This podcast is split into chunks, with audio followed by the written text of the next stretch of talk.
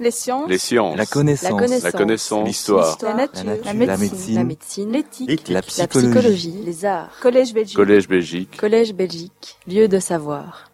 Merci, merci beaucoup pour cette belle introduction. Euh, c'est un plaisir d'être ici. Je pense qu'il y a, il y a- il y a- il y a à la fois des choses très, très intéressantes qui, qui ont été dites et, et aussi un esprit en fait, qui, souffle, euh, qui souffle dans ce colloque qui est, qui est assez rare et qui, euh, et qui nous, nous, nous rafraîchit beaucoup de beaucoup de, de colloques très ennuyeux que nous avons euh,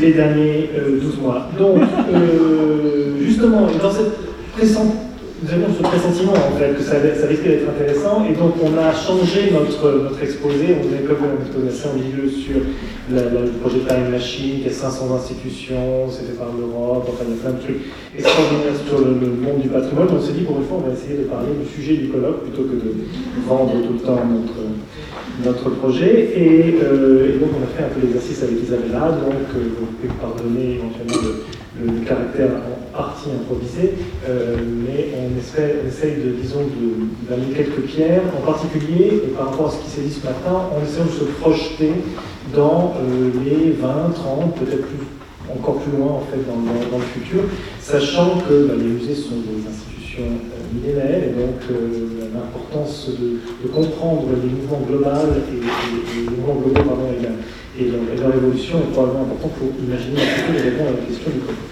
Je, je laisse tout la parole à Isabella pour le En fait, on prend, quand on de source d'inspiration certains événements hum, assez récents. Donc, euh, ici, vous voyez euh, l'exemple de, de- de l'acropole du Parthénon. Vous connaissez probablement toutes et tous euh, cette histoire, c'est-à-dire que à un moment, à la fin du XVIIIe siècle, et plus précisément entre 1801 et 1804, euh, c'est un Anglais, c'est Lord Elgin, qui était l'ambassadeur anglais à, euh, du royaume ottoman, euh, commence cette œuvre de spoliation de l'acropole, euh, qui, il faut le dire, à, ce moment-là, était la vraie ville, et le quartier en particulier, le quartier turc de la ville d'Athènes, comptait 14 000 euh, maisons, et les monuments plus importants, comme par exemple les Rectaion était devenu une poudrière, les Thésaion une église, des Vents euh, un tequet pour les derviches tourneurs, et euh, même dans les ruines du Parthénon, il y avait euh, une euh, mosquée. Donc, euh, Elgin, probablement pour des raisons aussi de préservation, de conservation, ça il faut euh, aussi le dire, et aussi dans la logique politique de l'époque, euh, essaye de prendre euh, les statuts avec euh, tout un, long travail de négociation avec les autorités de l'époque euh, qui vont signer plusieurs firmes pour permettre à fait, de prendre les œuvres des années à Londres. Il s'agit de, des 12 statues du fronton, de 156 plaques de la frise, 13 d'Hector, euh, la frise aussi du temple et, et, euh, et ça c'est la chose la plus étonnante, une cariatide de l'Erectainum qui était substituée avec une colonne entière qu'on peut incorporer aujourd'hui.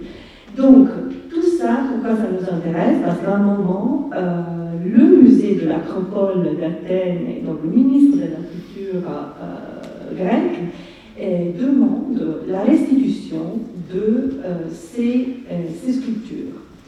Et, euh, et tout ça commence à ouvre, je dirais, euh, le débat, qui est le débat, un des débats plus importants de notre époque, c'est-à-dire tout d'abord quels sont les droits des musées en, Europe euh, vis-à-vis d'un patrimoine que, euh, la plupart, plusieurs fois, a été un fruit de spoliation conduite ailleurs. Donc d'abord, quel est le statut de ces objets qui sont dans les musées?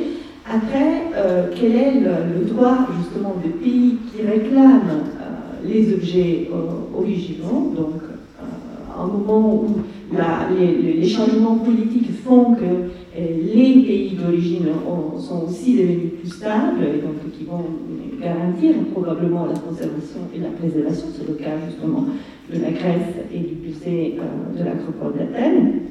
Et plus en général, euh, est- quelles sont les possibilités pour le futur de euh, créer des surrogats, d'autres objets qui essayent de circuler à la place des œuvres originelles. Il faut dire qu'à partir du 2014, l'UNESCO a pris en charge cette, euh, cette discussion aussi et essaye de trouver un, agreement, donc une convention entre la Grèce et, euh, et euh, l'Angleterre. Euh, autre exemple, bien plus récente, petite controversie entre la France et l'Italie sur le prêt de l'uomo vitruviano de Leonardo da Vinci, qui est actuellement à la de l'Accademia de Venise, et qui, qui doit être, va être finalement prêté au Louvre pour la grande expo sur le 500 ans euh, après la mort de Leonardo da Vinci. Évidemment, vous, probablement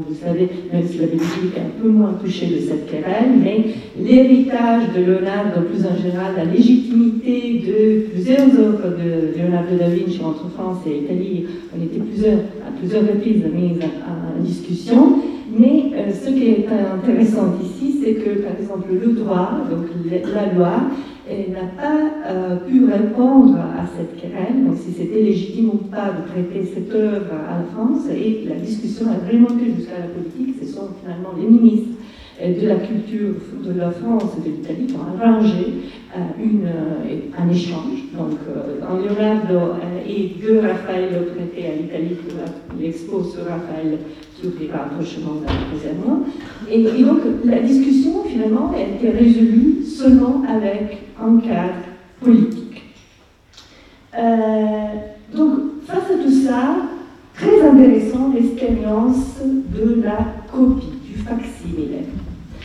Euh, en 2007, c'est Adam Lowe, grâce à la euh, volonté de la Fondation Chimie de Venise, qui essaye de euh, numériser les noces de Cana, c'était le grand tableau qui se trouve justement l'arrière de la Gioconda. Donc quand vous entrez au Louvre, tout le monde regarde la Gioconda, on a dit, personne regarde. À l'autre côté, il y a les noces de Cana de Paolo Veronese. C'était la première fois dans l'histoire de l'art, on dirait aussi dans l'histoire de sa reproducibilité, qu'une copie de cette mesure, donc de cette dimension, a été, euh, euh, créée. Euh, donc ça a été un très grand travail euh, parce que donc, le Louvre avait, euh, avait obligé Adam à travailler sans lumière directe, seulement avec la lumière naturelle de la salle, sans aucun contact avec l'œuvre originelle, avec un équipement démontable qui était démonté pendant le jour, donc le matin, et remonté le soir, donc pendant la nuit. Et euh, il s'agit d'une numérisation qui mélange les techniques numériques, mais aussi certaines euh, techniques plus artisanales, comme par exemple la, toile avec le, le sur laquelle est imprimée euh, la version numérique du tableau. Un grand travail avec un degré de précision incroyable. Il s'agit de 1591 failles pour une taille de 400 GB, donc très précis, une copie euh, bien plus précise de ce que l'œil humain peut détecter en Un grand travail logistique aussi de transport. Euh, il s'agit d'une œuvre qui a été spoliée après l'expoliation napoléonienne, donc après 1797, et, été aussi coupée en six morceaux, et euh, avec le même, la même manière dans laquelle elle a été prise, a été re, replacée dans l'endroit originel, donc le réfectorio des strati dans le monastère bénédictin de Saint Giorgio Maggiore. Il faut dire que cette œuvre euh, a été très débattue. Donc, euh, au, 2007, moi, je, encore, je, faisais mon doctorat en histoire de et ça a été un moment de révolution parmi les historiens qui étaient tous plus ou moins contre euh, la reproduction du tableau et par contre, certains médias, surtout on dirait anglophones comme le Times ou le Guardian, qui étaient très pro et disant euh, c'est incroyable l'idée euh, de reproduire des œuvres, peut-être ça, ça ouvrira des nouvelles portes et un nouveau futur pour les musées, parce qu'on est de plus en plus confronté à des cas dans lesquels déplacer les œuvres est impossible pour X raisons de conservation, d'opportunités politiques ou euh, simplement de euh, volonté. Euh, à l'ouverture, très intéressante aussi, une fois donc il y avait énormément de débats avant de placer l'œuvre dans son, euh, lieu originel.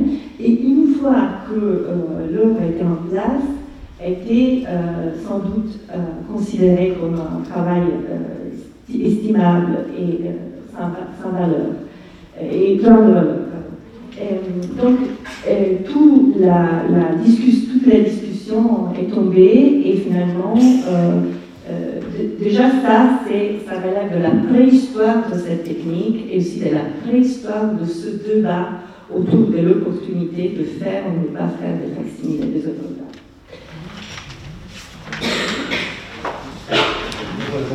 disons, depuis, quelques années, c'est au travers de, ces, grands facsimilés, euh, juste pour, se rappeler aussi l'exemple de, de Lascaux aussi, euh, l'arrivée de technologies, qui, qui, enfin, de, de, procédés qui mêlent, et c'est ça qui est intéressant, à la fois une, très haute technologie d'un côté, mais d'autre part aussi euh, une, un grand artisanat. L'histoire de Lascaux, vous la connaissez probablement, un premier site ouvert, à côté, un second, un troisième pardon, mobile et un quatrième aujourd'hui qui, a été fait en, en, bas, en bas de la on a de la colline. Euh, c'est des éléments qui sont relativement peu débattus dans le cas de la préhistoire. Ils ont été beaucoup plus, évidemment, dans le cas de, l'œuvre d'art originale, la question de la migration de l'aura. Mais ça ouvre euh, finalement euh, une, une, porte, une porte dont on voit finalement les prémices depuis une dizaine d'années vers ce rapport à la réplique. Euh, la réplique aussi, on va juste vous montrer ceci, elle, concerne aussi les livres, parce que de ce point de vue-là, la question de la bibliothèque, elle est exactement la même que celle du musée, finalement, c'est la question de, conservation.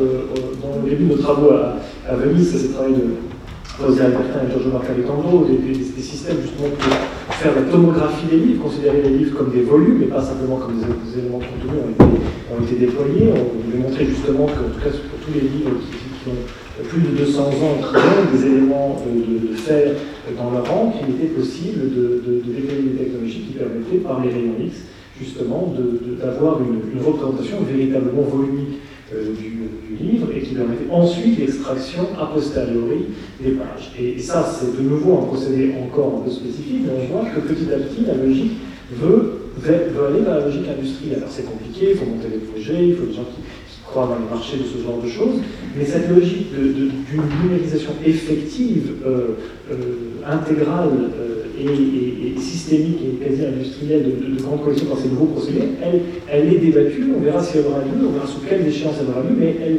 elle se renforce suffisamment d'année en année. ce passage finalement d'une chose qui relèverait de l'artisanat à une, à une numérisation massive. vous montrez un exemple par exemple de, de, certains partenaires de la Time Machine qui sont aujourd'hui euh, à Fraunhofer, Fraunhofer Institute, dans lequel justement euh, ce système que vous connaissez peut-être, qui est un système qui fait la numérisation des objets en 3D, mais de manière entièrement robotique. Vous avez un, premier dôme en fait, qui prend une version en trois dimensions de, de l'objet euh, par-dessus, et puis vous avez euh, le couplage de ce dôme avec un bras robotique qui va calculer automatiquement les angles morts et permettre vraiment une forme de, disons de, sérialisation euh, de procédés pour euh, construire des modèles, des modèles 3D en haute résolution. Alors on sait que le passage du modèle 3D à la réplique effective demande un certain nombre d'étapes, et ces étapes sont encore aujourd'hui artisanale pour la même raison que, la matérialité, effectivement, n'est pas quelque chose qui se, qui se numérise de manière aussi, aussi simple, mais euh, il ne faut pas négliger le fait que ce sont des systèmes qui sont, qui sont aujourd'hui en place et qui ont des capacités de, euh, de, déploiement qui, qui, dans les 5-10 prochaines années, seront, euh, seront relativement effectives. Donc, il faut les mettre aussi en, rapport avec qui se passe aujourd'hui sur la numérisation de l'environnement. Ici, ce sont des images de, la société euh, Iconem qui, développe de la numérisation par drone, société, française euh, qui fait la numérisation du patrimoine. Euh, de nouveau, ici, on a une forme d'automatisation, de robotisation. le drone est, entièrement piloté de, manière, automatique. Il produit par les calculs une représentation du terrain qui euh, ensuite euh, va être traité par l'ordinateur et forme euh, une représentation d'un certain état de la réalité qui, qui vient, qui va être archivée dans le temps et dans l'espace pour petit à petit combler des, pièces d'un grand puzzle. Donc, tout ceci a finalement construit petit à petit une certaine utopie, ce qui est une utopie, si on peut citer Borges ou d'autres, mais on cite Stone Crash de Stephenson qui, parlait dès, dès, dès 92 et 92 de, l'idée qu'on aurait la Terre dans notre main de manière informatique et qu'elle puisse, par ce modèle, enfin, dire, haute résolution, être utilisable comme un, presque comme un bien commun, et eh bien c'est l'histoire qu'on a vu se développer dans les 20 dernières années, euh, d'une société comme Kio qui a été rachetée par Google, qui est devenue Google Earth, qui s'est ensuite structurée pour devenir euh, l'ensemble des services que vous connaissez et utilisez euh, aujourd'hui, et l'arrivée de ce qu'on pourrait appeler progressivement la capture photonique totale du monde, c'est-à-dire une espèce de représentation d'une partielle de plus en plus grande des espaces sous la forme de modèles qui atteignent des degrés de, photoréalisme. Alors ils contiennent toujours la question du temps, puisque il y a une espèce d'inconnu ici,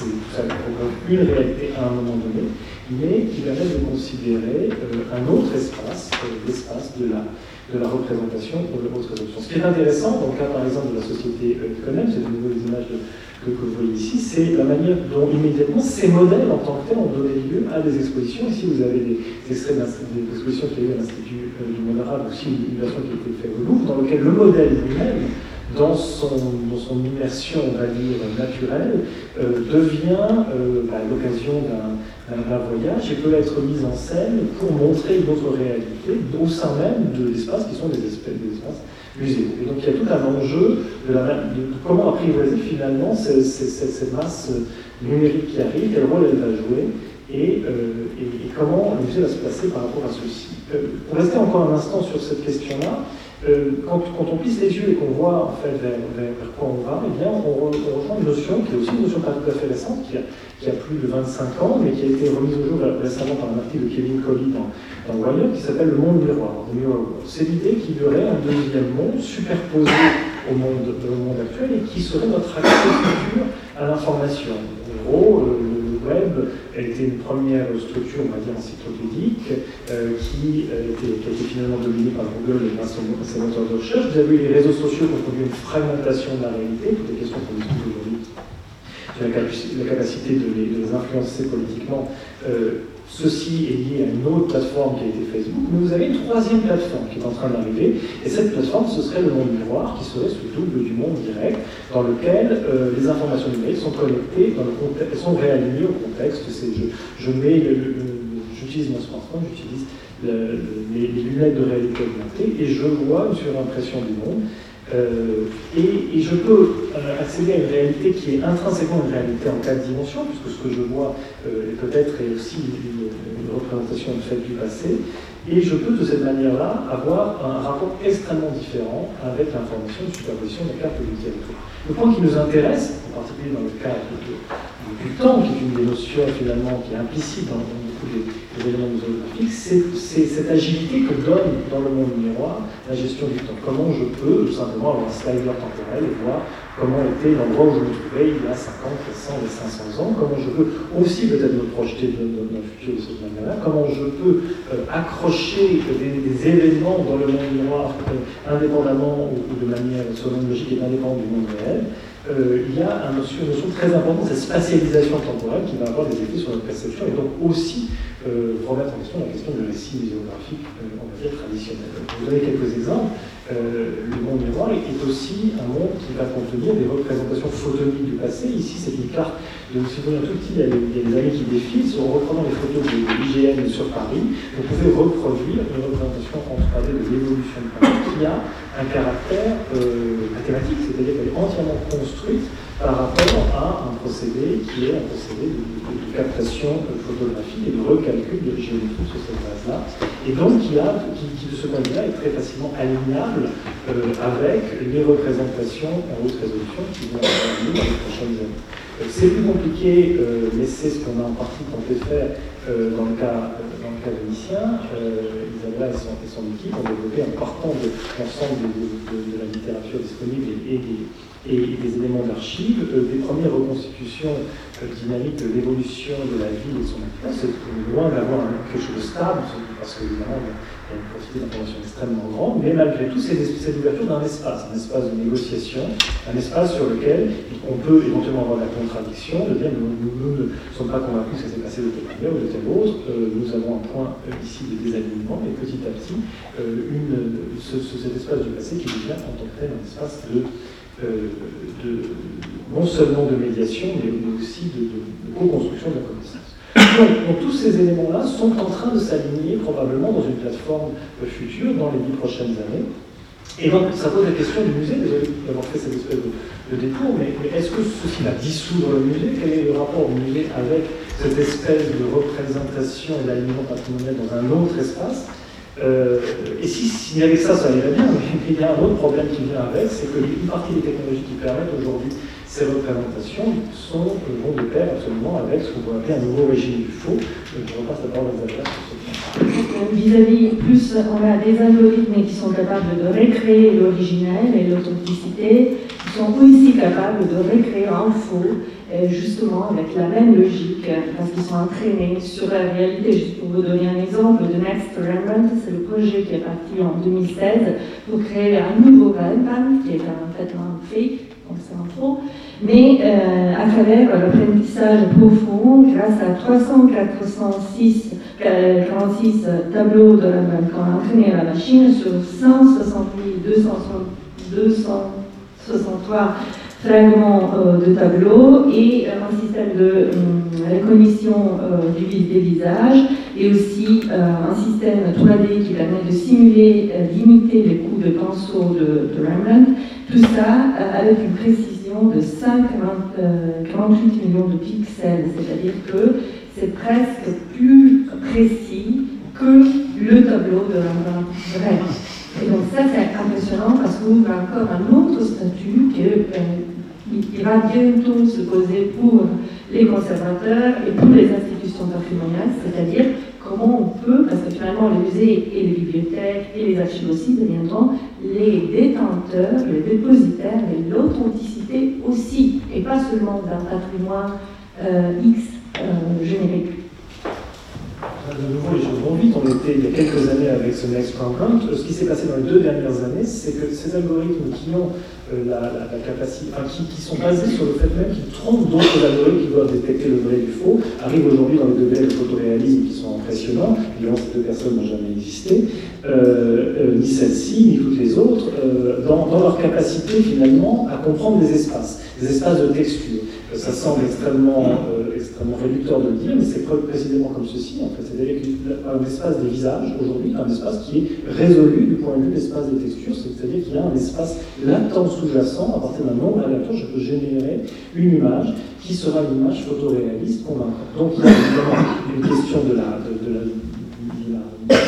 croyance dans l'image qui, n'est plus jamais en fait, mise à, mais vous avez surtout cette, espèce de, continuum qui est un continuum qui n'existait pas, et quand même, cette fois-ci, l'art du faux finalement, et qui, euh, qui va interroger, qui commence évidemment par trivial ici, les stars de cinéma, les photos normales que vous avez, mais qui demain euh, est sur l'œuvre d'art euh, et va donc interroger, alors à la fois son authenticité, mais aussi dans sa continuité.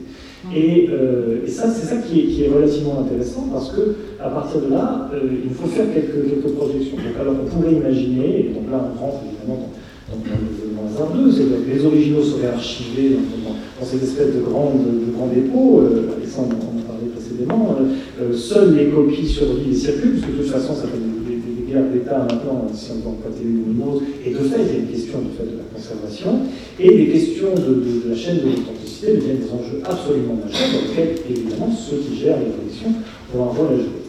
On retrouve des idées, encyclopédistes, euh, on n'est pas si loin de Paul Leclerc ici, ça fait plaisir de d'être dans cette, exactement dans ce district, mais, une seule base peut-être pour tous les objets du monde, un identifiant qui permet non seulement d'identifier l'objet, mais de voir en fait que ça n'a plus valeur d'identifier l'objet, de pouvoir associer cet objet avec un modèle 3D et donc la capacité de produire par des procédés absolument certifiés, donc qui pose la question de l'artisanat qui est encore aujourd'hui dans la copie, des répliques qui seraient authentiques, ce sera probablement assez cher pendant un certain temps, donc peut-être intéressant, parce que coup, on peut éventuellement faire une circulation de ces, œuvres.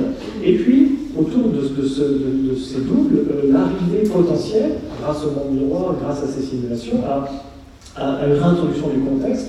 Euh, ici, quelques images justement des expositions qu'on a fait dans le cadre de, Time Machine, dans lequel, euh, grâce à ces, reproductions, finalement, les, des personnes qui ne sont jamais à Venise, connaissent rien de l'histoire de Venise, ont la possibilité de naviguer dans des espaces sans objet ici, euh, qui, conduisent à, à, à, des formes de recontextualisation dynamique. Ici, quelques images de la, de la de l'an dernier à, à, Venise, dans lequel justement toute l'histoire initiale sur le pavillon initial était, en, partie euh, réévoquée, reconstruite à partir de, ce procédé. Donc on voit qu'on a ici, disons, un paysage complexe qui se, forme, qui inclut des, éléments immersifs, qui inclut des éléments euh, collectifs, et euh, qui nous, permet de construire et de, de, conclure sur quelques prédictions hasardeuses, qui nous permettent de lancer quelques réflexions. D'abord, cette hypothèse, à voir sous quelle échelle de temps, mais de, de, l'impossibilité de, déplacer les objets. Et donc, cette impossibilité de déplacer les objets euh, conduit effectivement à un grand péril pour ce qui constitue une des bases de connaissance de base qui est l'exposition. Donc, l'exposition est fragmentée, définitivement fragmentée. Donc, une tendance court ou moyen terme pour numériser et archiver des objets, euh, l'importance de l'identification des répliques, euh, l'échelle d'authenticité qui sont garanties par des acteurs de confiance et les technologies de traçabilité. Donc c'est une espèce d'alliance euh, entre, entre les technologies, aussi bien la technologie du faux que la technologie de la traçabilité. Donc il faut une espèce de combinaison de ces deux choses-là. Et d'ici quelques décennies, peut-être des expositions temporaires qui côtoient essentiellement les répliques et essentiellement des recontextualisations. Donc il faudra interroger leur capacité à produire de la connaissance, c'est quelque chose qui semble assez naturel si on, suit nos hypothèses. Euh, et puis, en parallèle, une grande question, ce monde miroir, s'il arrive véritablement dans les dix prochaines années, une situation dans laquelle le musée rentre dans le monde miroir, il est lui-même qui fait partie du monde, donc je peux venir euh, au Louvre et, voir comment étaient les salles du Louvre dans le passé, indépendamment du choix des curateurs du Louvre, ça c'est une chose très importante, donc il y a une forme d'entrée de, de, du numérique encore plus forte dans l'espace du musée sans le contrôle de celui qui possède éventuellement l'espace en tant que tel, ou qui en a la gestion, euh, mais, euh, mais, aussi finalement la possibilité euh, de, rentrer dans ce jeu. Et donc, comme pour le web ou pour les réseaux sociaux, finalement l'importance de, comprendre ces dynamiques et d'être capable d'être des acteurs pour les musées de, cette évolution de manière à garantir leur autonomie et, et le juste, disons, la juste position entre entre s'en emparer et être complètement mangé par, ce type d'évolution. Et puis une chose qu'on n'a pas du tout développée dans cet exposé, qui est une chose qui, qui me tient à cœur, qu'on a, qu a, dans d'autres recherches, et en particulier c'était ce projet réplica qui a été mentionné, qui était essentiellement basé sur la numérisation de la photothèque de la, de Fondation euh, Chini, mais euh, au fur et à mesure que la numérisation progressera, tous les modèles des objets sont exemple sous une forme d'espace morphologique complexe. Vous avez vu cet espace latent. Euh, il y a ici quelque chose d'important, de complexe, un peu compliqué à mais il n'y a pas de doute vraiment que l'étude de cette phase soit un domaine de recherche à part entière. Je vous remercie. Les sciences. Les sciences. La connaissance. La connaissance. L'histoire. La, nature. La, nature. la médecine. La médecine. L'éthique. La, la psychologie. Les arts. Collège Belgique. Collège Belgique. Collège Belgique. Lieu de savoir.